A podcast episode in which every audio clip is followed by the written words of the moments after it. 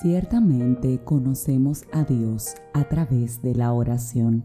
Ahora bien, quiero decirte algo que para mí es una gran verdad y es que una vez que conocemos realmente a Dios, es imposible que nos apartemos de Él. Voy a repetirte esto una vez más. Cuando conoces a Dios, no es posible mantenerte alejado de Él. Sí, pueden haber temporadas en tu vida y en mi vida en la que tomemos malas decisiones y nos apartemos. Sin embargo, cuando conocemos, te reitero, a nuestro Padre, siempre volvemos a sus pies como la oveja perdida que dice la historia bíblica o como la historia del hijo pródigo que también regresa a la casa de su Padre. Lo mismo pasa con nosotros. ¿Sabes por qué? Porque sí, todo comienza a través de la oración pero con el tiempo esa oración se convierte en relación.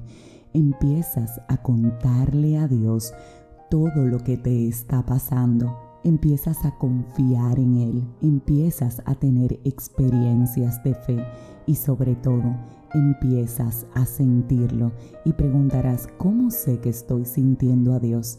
Es una paz indescriptible que Él te permite sentir en tu corazón es que no importa lo que estés atravesando, cuando tienes una relación con Dios, Él te pasa una especie de manto. Es como si fuera agua fresca en medio de un desierto que te permite creer que aún atravesando esa situación que puede ser inclusive de vida o muerte, no te va a pasar nada porque estás con Él, porque Él tiene cuidado de ti.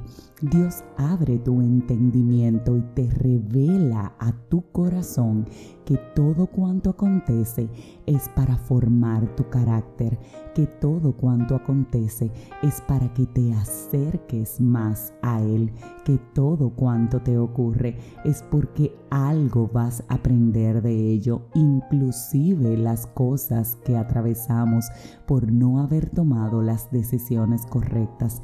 Aún en medio de ellas, Dios tiene cuidado de nosotros. Así que sí, Afirmo con convicción que cuando conocemos a Dios no nos podemos apartar de Él.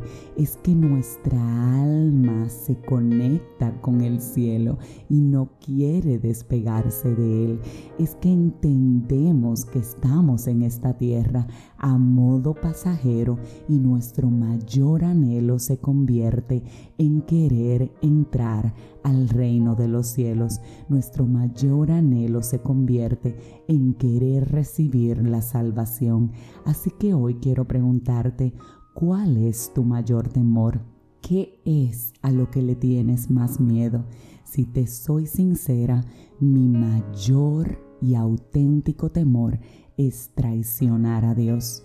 Mi mayor temor es no entrar a los cielos, no recibir la salvación, no cumplir mi misión en esta tierra siendo consciente de que lo conozco y de que tengo un propósito que debo obligatoriamente, te reitero, de darle cumplimiento. Así que sí, ese es mi temor. Ahora quiero preguntarte e invitarte a reflexionar, ¿cuál es tu mayor temor? Se circunscribe a cosas terrenales o tienen que ver con Dios? ¿Tiene que ver con lo espiritual o tiene que ver solo con lo terrenal?